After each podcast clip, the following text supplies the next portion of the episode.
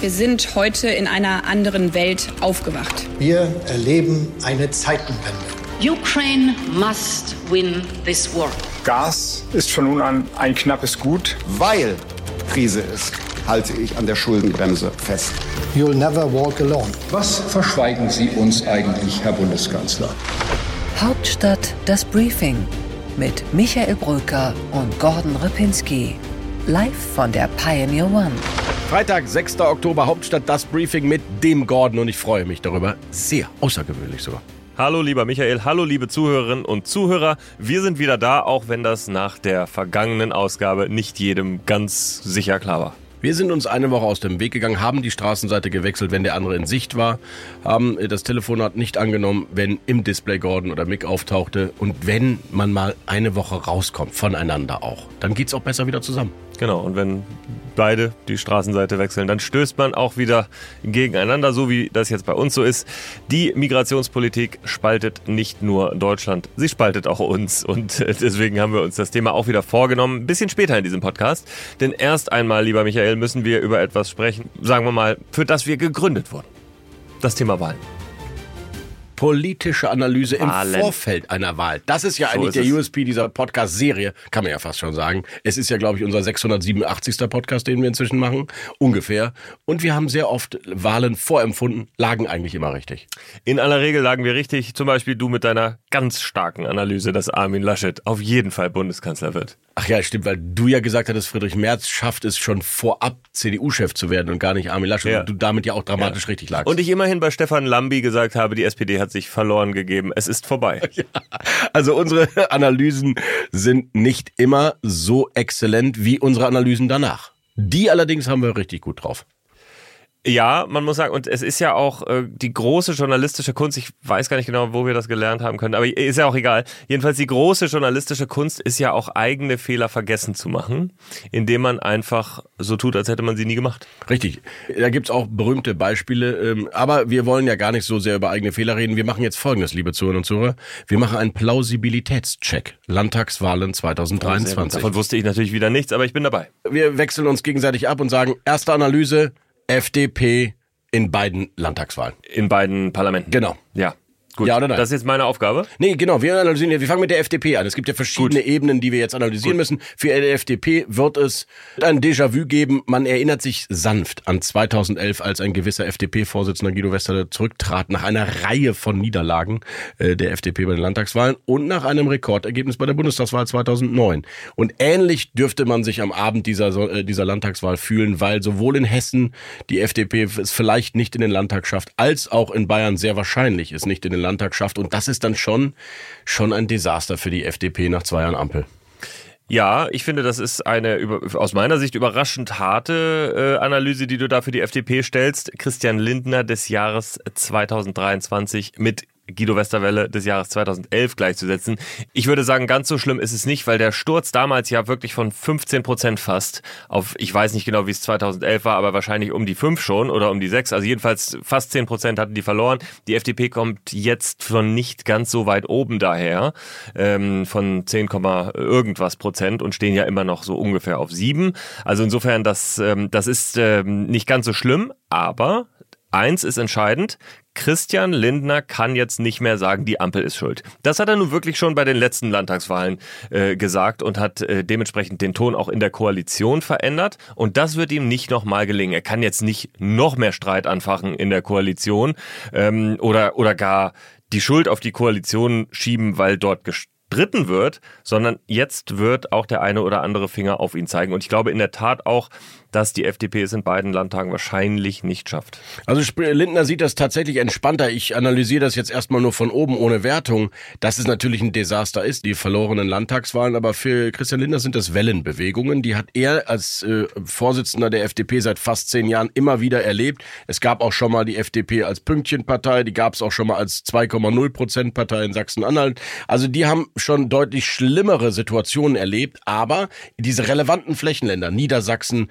aus der Regierung raus, äh, Nordrhein-Westfalen aus der Regierung raus, Schleswig-Holstein raus. Das sind äh, schwierige, problematische Wahlen gewesen. Bayern ist nie ein Kernland der FDP gewesen, aber Hessen schon. Und irgendwann hast du recht, muss man mal fragen, Herr Lindner, müssen wir nicht doch was anders machen? Und er sagt ja immer wieder, in einer rot-grünen Koalition kann ich als Liberaler nur das Schlimmste verhindern und dafür sorgen, dass Deutschland nicht wirtschaftlich komplett absteigt. Aber ich kann keine proaktive liberale Politik machen, die für äh, Wählerzuspruch und Jubelstürme führt. Und da ist natürlich auch was dran. Also er kann es nicht zu einer Gewinnerkoalition für seine Wähler machen. Kann man so sehen. Übrigens, kleine Fußnote ist mir gerade eingefallen, weil wir hier ja nun für Politik Feinschmecker auch diesen Podcast machen. Wer waren zwei der größten Kritiker des Jahres 2011 und kurz vorher von Guido Westerwelle? Christian Lindner, Philipp Rösler, Daniel Bahr. Okay, die stimmen auch alle aber es gab auch Jörg Uwe Hahn und Martin Zeil. Ah, das waren damals die Landeschefs aus Hessen und Bayern. Mhm. Und gerade diese Bundesländer, äh, die werden äh, dann auch nicht mehr vertreten sein. Es sind schon wichtige Bundesländer, muss man sagen. Auch ja. wenn du jetzt sagst, es äh, sind keine Kernländer, stimmt, aber jener Martin Zeil war ja dann auch in einer Koalition unter Günter Beckstein, damals dem Ministerpräsidenten. Und dass dieses liberale, sozusagen politische Gedankengut der FDP in Bayern verloren gegangen ist in einem Bundesland, das so sehr ja auch auf seine Wirtschaftskraft setzt. Das finde ich ist schon ein ziemliches Ding. Und es ist ja nicht so, dass Markus Söder das alles aufgesaugt hat, sondern das ist eher in Richtung der Freien Wähler verloren gegangen. So wäre es jedenfalls mal von außen von mir ähm, wahrgenommen.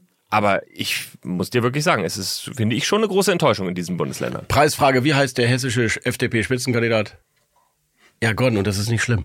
Wer, niemand weiß es, dass er Stefan Naas heißt. Und Stefan ja. Naas ist also einfach nicht bekannt noch, ich glaube noch nicht mal mehr im Hochtaunus, äh, wo er früher Bürgermeister war. Es ist wirklich ein absolutes Drama, dass diese hessischen Spitzenkandidaten einfach auch in der Polarisierung zwischen Schwarz und Rot und den Grünen vor allem schlicht nicht vorkommen. Und wer ist der berühmteste oder die berühmteste FDP-Politiker in, in Bayern? Äh, Susanne Seehofer. Korrekt. Richtig. Es ja, ist, ist nicht richtig. Real Martin Hagen. Und es ist nicht Real Martin Hagen, der aus meiner Sicht einen guten Wahlkampf macht, richtige Themen anspricht, Autonomie der Schulen. Ich könnte einen ganzen Und Tag zumindest mal sichtbar ist. Und eigentlich auch sichtbar ist, aber äh, einfach nicht vorkommt. Gordon, deswegen müssen wir zu den anderen, zu den großen Parteien jetzt kommen, die mal wieder die Debatte bestimmen. Wir fangen in Bayern mal an. Es ist für mich die Wahl des Kanzlerkandidaten der Union und vielleicht auch die Wahl des neuen Bundespräsidenten. nee. Nee, Michael. Pass auf, äh, äh, da kannst du dir wirklich deine Fantasien irgendwo hinschmieren. Äh, Markus Söder wird nicht Bundespräsident und er wird es auch nicht mit einem Deal mit Hendrik Wüst oder was auch immer dir in irgendwelchen Hinterzimmern hier wieder erzählt wird. Nein, nein, nein. Der Bundespräsident muss vor allem vermittelbar sein. Ich sage noch nicht einmal dem ganzen Volk vermittelbar sein. Vermittelbar muss er sein. Markus Söder ist nicht vermittelbar. Hier mein Szenario, liebe Zuhörerinnen Nein, und Zuhörer. Ey, Gott möchte es nicht. nicht aber ich, ich, ich bin es wirklich unseren okay, Zuhörern ich nehme schuldig. es danach auseinander. Ich bin aber es unseren Zuhörern schuldig. Keiner will es hören, es, aber also bitte. Ich muss es Ihnen ja mitteilen, liebe Zuhörer. Ich bin ja, ich habe ja eine Bringschuld auch als politischer Analyst für Sie da draußen. Und ich sage Ihnen, Markus Söder wird ein Ergebnis erleben, mit dem er nicht Kanzlerkandidat der Union werden kann. Wir sagen mal zwischen 35 und 38 Prozent. Und damit ist das Thema für ihn gegessen. Aber was er natürlich immer bleibt, ist ein Vetomacht, ein Kanzlerkandidatenmacher. Wenn er schon nicht Kandidat werden kann, will er den Kandidaten machen. Und welchen Kandidaten will er? Er will Friedrich Merz nicht. Ich bin total dankbar, dass Friedrich Merz uns an der Stelle Hilfestellung gibt. Seine Erfahrungen, insbesondere aus den 90er Jahren, die er damals als aktiver Politiker hatte, die helfen uns sicher. Und er ist ja jemand, der auch am Tegernsee äh, ähm, wohnt und deswegen schon ein halber Bayer quasi ist. Und insofern freuen wir uns über jede Hilfe. Also Söder mag Merz nicht. Söder könnte Hendrik Wüst aufs Trapez helfen, in Abstimmung mit den wichtigen einflussreichen Landeschefs Boris Rhein, Sebastian Lechner, Manuel Hagel und dafür sich etwas herausverhandeln. Das könnten ein paar Pöstchen bei der möglichen nächsten Bundesregierung sein oder der Bundespräsident, denn nur Markus Söder kann diese polarisierte Diskussion in Deutschland, die verschiedenen Gräben, die ideologischen Tiefen zusammenführen in sich, in seiner eigenen Position. Der Mann, der Asylbewerber draußen haben wollte und trotzdem Bäume umarmt hat. Nur Markus Söder kann der erste Bundespräsident der CSU werden. Gut, prima. Ich sag dir trotzdem, das wird niemals nie passieren. Und zwar, weil in der Bundesversammlung ja dann irgendwie auch eine Art Mehrheit irgendwie noch vorhanden sein muss. Das heißt, da stimmen viele mit. Und was auch immer die nächste Koalition sein wird, sie wird auch aus SPD oder Grünen mit der Union wahrscheinlich bestehen. Und niemals nie wird eine dieser Parteien, Markus Söder, zum Bundespräsidenten wählen. Und wirklich, lieber Michael, das ist aus meiner Sicht auch etwas, was du nicht mit irgendwelcher politischer Arithmetik und A gibt B das und dafür gibt B C das und C gibt dann wieder irgendwas zurück, erklären kannst. Der Bundespräsident das ist schon irgendwie eine, eine Figur, die muss irgendwie für alle funktionieren können. Und ich finde, da sind wir bei der einen oder anderen Person auch schon an die Grenzen gegangen. Am besten ist es, wenn diese Person von einer Partei vorgeschlagen wird, aber eigentlich gar nicht einer Partei angehört. So haben wir es mit Horst Köhler, mit Joachim Gauck zum Beispiel mal gehabt. Und das hat ja auch ganz ordentlich funktioniert.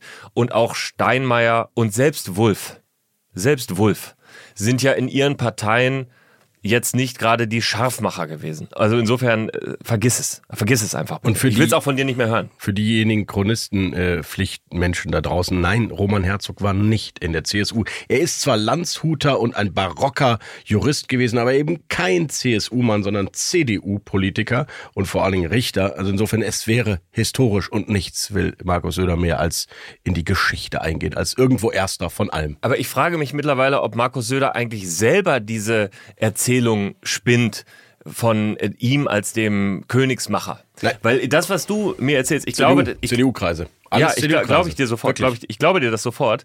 Ich würde es einfach gern mal entkräften. Daniel Günther ist auch nicht der Königsmacher. Okay, der kommt nicht aus Bayern, der kommt aus Schleswig-Holstein, hat aber immerhin mal über 40 Prozent. Das äh, hat ja Markus Söder mutmaßlich am Sonntag dann nicht geschafft. Und ich sehe das überhaupt nicht ein, warum jemand aus einem großen Bundesland kommen soll und dann sofort der Königsmacher. Natürlich hat er viel zu sagen als CSU-Chef und als Ministerpräsident, das ist mir auch klar. Aber äh, der, der entscheidet ja nicht über den Kanzlerkandidaten, um Gottes Willen. Der ist, wird weder selbst Kanzlerkandidat, noch entscheidet er über den Kanzlerkandidaten. Lieber Mick, Du musst jetzt etwas ganz, du musst ganz hart sein jetzt. Du musst ganz hart ganz sein jetzt. ruhig. Ich glaube, ja, du, du, du brauchst nein, heute musst, mal einen Kamellen. Ja, du musst ganz hart sein jetzt. Die Message lautet, egal wie dieser Sonntag ausgeht, der Kanzlerkandidat der Union wird Friedrich Merz. Es wird einfach so sein. Ich erkläre jetzt nochmal, Gordon, äh, dass natürlich nicht ein Landeschef der CDU einen Kanzlerkandidaten nominiert, aber fünf oder sechs schon. Und hier ist nochmal mein Szenario in ruhigen. Es kann zu einer Szene kommen, wo Friedrich Merz nach dem erneuten irgendwie Aufploppen eines rhetorischen Irrlichts äh, in einer Landsendung sich diese Menschen zusammensetzen, die heißen Hendrik Wüst, Daniel Günther, Boris Rhein, Sebastian Lechner, die gehen zu Markus Söder und sagen, wir brauchen Geschlossenheit. Auf gar keinen Fall kann ein CDU-Mensch den CDU CDU-Kanzlerkandidaten Friedrich Merz, den nominell natürlich Zugriffsrechtsinhaber, Friedrich Merz zur Seite drängen. Aber wer ihn zur Seite drängen könnte, wäre der CSU-Chef Markus Söder. Als einziger, der eine Art Veto-Macht in der Unionsfamilie hat, könnte diese Schmutzelei machen, die die anderen nicht machen können und dann einen anderen nach oben heben auf die, die sich geeinigt haben. Es ist ein Szenario. Zugegeben kein sehr wahrscheinliches, aber eins, das in jedem CDU-Hintergrundkreis, in dem ich in den letzten sechs Wochen war, diskutiert wird. Ja, äh, und das ist auch total spannend und das ist auch vielleicht auch nicht ganz unberechtigt, aber ich sage dir,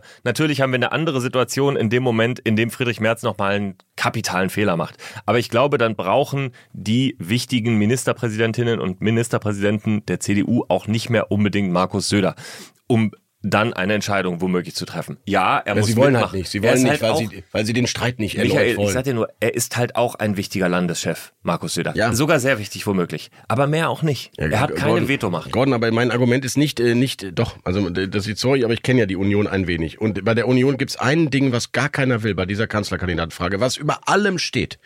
Streit in der CDU über den Kanzlerkandidaten. Keiner will nochmal Mitgliederbefragung. Keiner will diese junge Union-Kreisvorsitzendenkonferenzen, wo der eine sich für den, der andere für den entscheidet. Deswegen würden Klar. sie es gerne abräumen, ohne sich die Hände schmutzig zu machen. Das ist das, was die alle gerade umtreibt. Und das, der Einzige, der das machen könnte, wäre eben ein Nicht-CDU-Landesvorsitzender. Das ist die Logik. Ein Hinweis nur noch, 35,7 Prozent ist die eigentliche Benchmark von Markus Söder. Weißt du warum?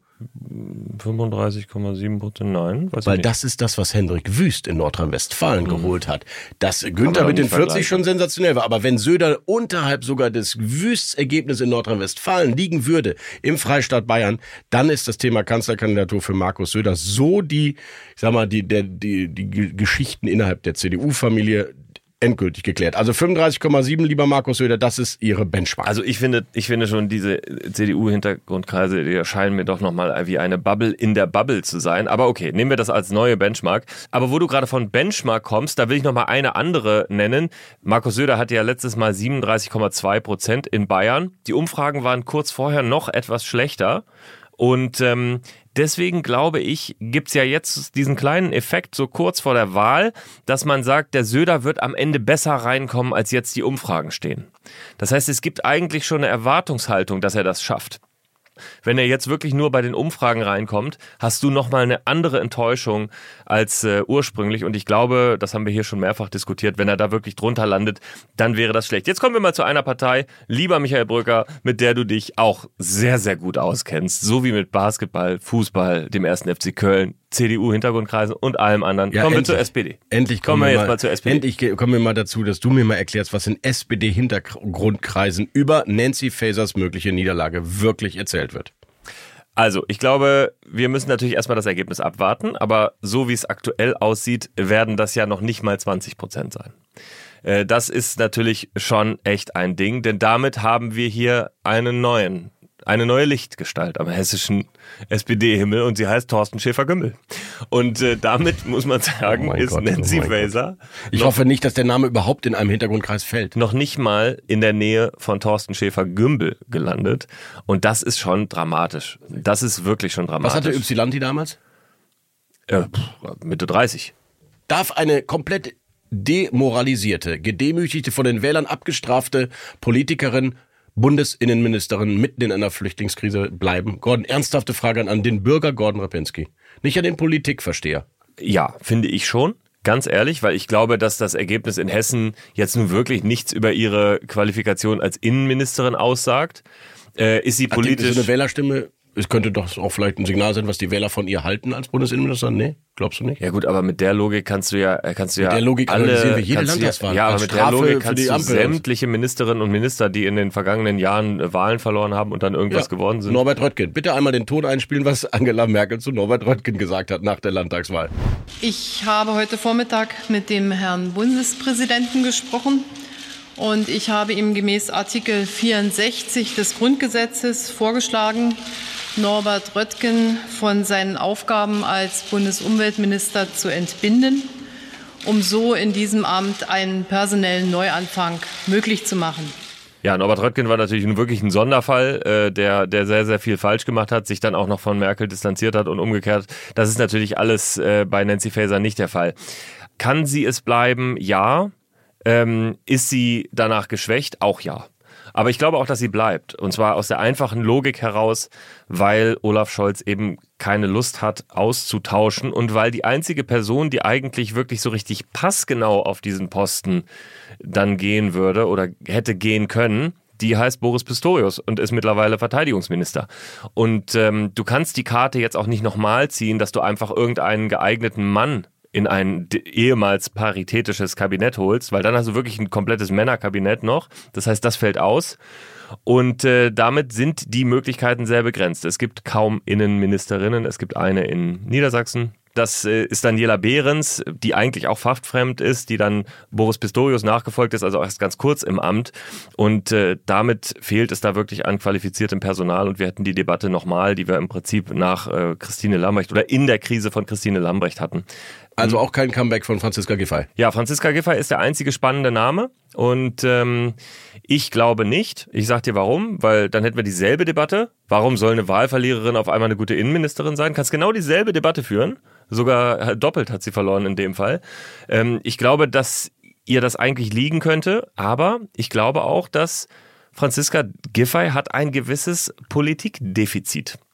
Und dieses Defizit, das ähm, ist einfach in so taktischen Spielereien, in so diesen ganzen Sachen, die wichtig sind, die auch für Scholz wichtig sind. Wann sagt man was, wann sagt man was nicht? Äh, wann hält man sich zurück? Und Franziska Giffey ist eine Macherin, ist eine impu etwas impulsive Politikerin auch, die auf der Straße, wenn ich das mal so sagen darf, sehr gut funktioniert. Aber ich glaube für Scholz nicht hundertprozentig. Deswegen sehe ich das nicht. Wir kommen zu den Grünen, die starke, große Hessenpartei. 20 Prozent haben sie bei der letzten Landtagswahl in Hessen gehabt und das war damals ein Zugewinn von fast 9 Prozent. Man Einspruch, euer Ehren. Bevor wir dahin kommen, müssen wir auch über die Bayern-SPD sprechen, über den Spitzenkandidaten, über Florian von Brunn. 9% hat er. Und wer ist der Kampagnenchef von Florian von Brunn. Ralf Brinkert. Raphael heißt er, vielen Dank. Ja, also man muss sagen, die Kanzlerkampagne hat dann auch bei der Bayern-SPD ihre Grenzen Auf den gefunden. Florian kommt es an. Und auch da kommen neue Lichtgestalten. Christian Ude zum Beispiel, der es ja auch mal versucht hat, der ehemalige Münchner Oberbürgermeister. Oder der Vorgänger, dessen Name mir jetzt gerade nicht einfällt. Ich darf dir den wichtigsten, aus meiner Sicht größten Sozialdemokraten in Bayern nennen. Der Mann mit dem roten Polunder. Der Mann ist leider schon 80 und kann nicht nochmal antreten. Ludwig Stiegler der war eine Institution. Den fand man zumindest als Typ beeindruckend, obwohl er ja Oberpfälzer ist und kein echter Bayer. Ja, und Renate Schmidt, Entschuldigung. Renate Schmidt, du hast Renate recht. Schmidt ist eine, du hast wirklich. Und, und übrigens Stimmt. damals die Ergebnisse, zwar klare, absolute Mehrheit für die CSU damals, aber Renate Schmidt hatte trotzdem auch 35 Prozent.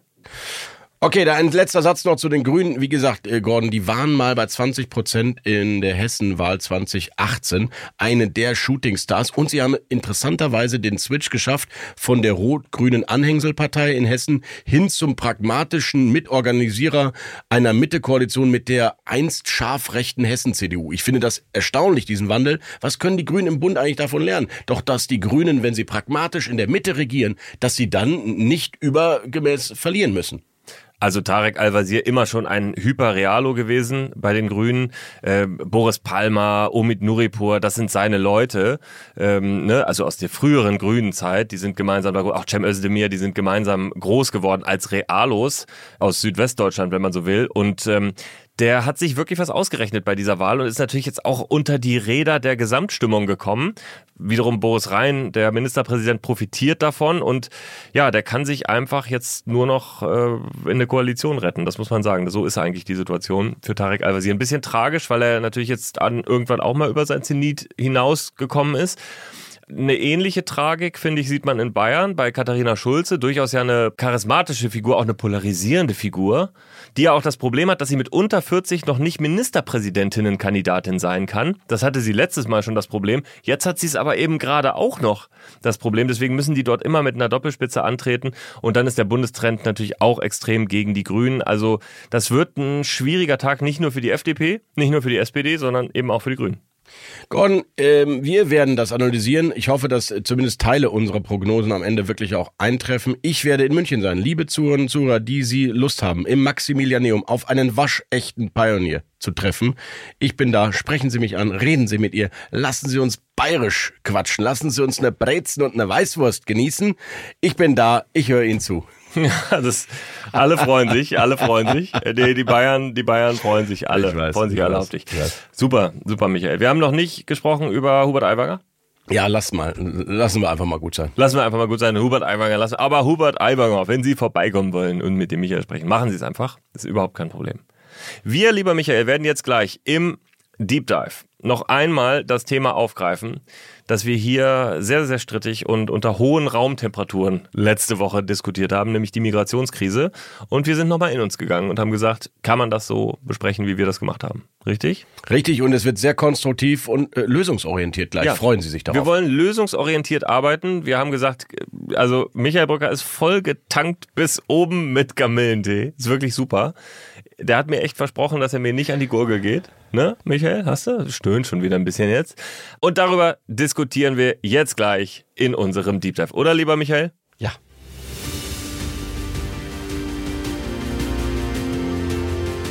Unsere weiteren Themen heute im Deep Dive, die Flüchtlingspolitik einmal konstruktiv.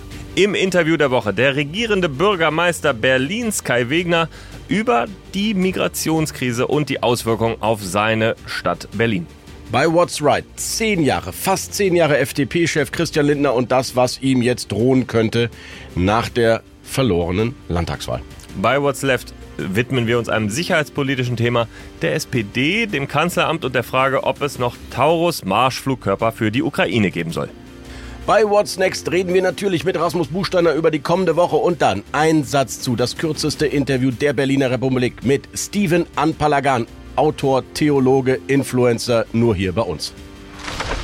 Natürlich bekommen Sie bei uns das gesamte Potpourri, das Universum von The Pioneer und das bedeutet Justus Haukapp und Lars Feld, das Ökonomie-Briefing, der achte Tag mit Aleph Doan. Sigmar Gabriel und das World Briefing äh, mit Chelsea Speaker zusammen und natürlich die Analysen und Artikel aus dem Hauptstadtteam von The Pioneer und natürlich unseren täglichen Newsletter Hauptstadt das Briefing. All das, wenn Sie Pioneer werden wollen, unter www.thepioneer.de. Aktuell gibt es sogar ein wunderbares Angebot. Drei Monate für drei Euro. Probieren Sie es also einfach mal aus. Kommen Sie zu uns, unterstützen Sie freien und unabhängigen Journalismus. Hauptstadt das Briefing mit Michael Bröker und Gordon Ripinski. Live von der Pioneer One.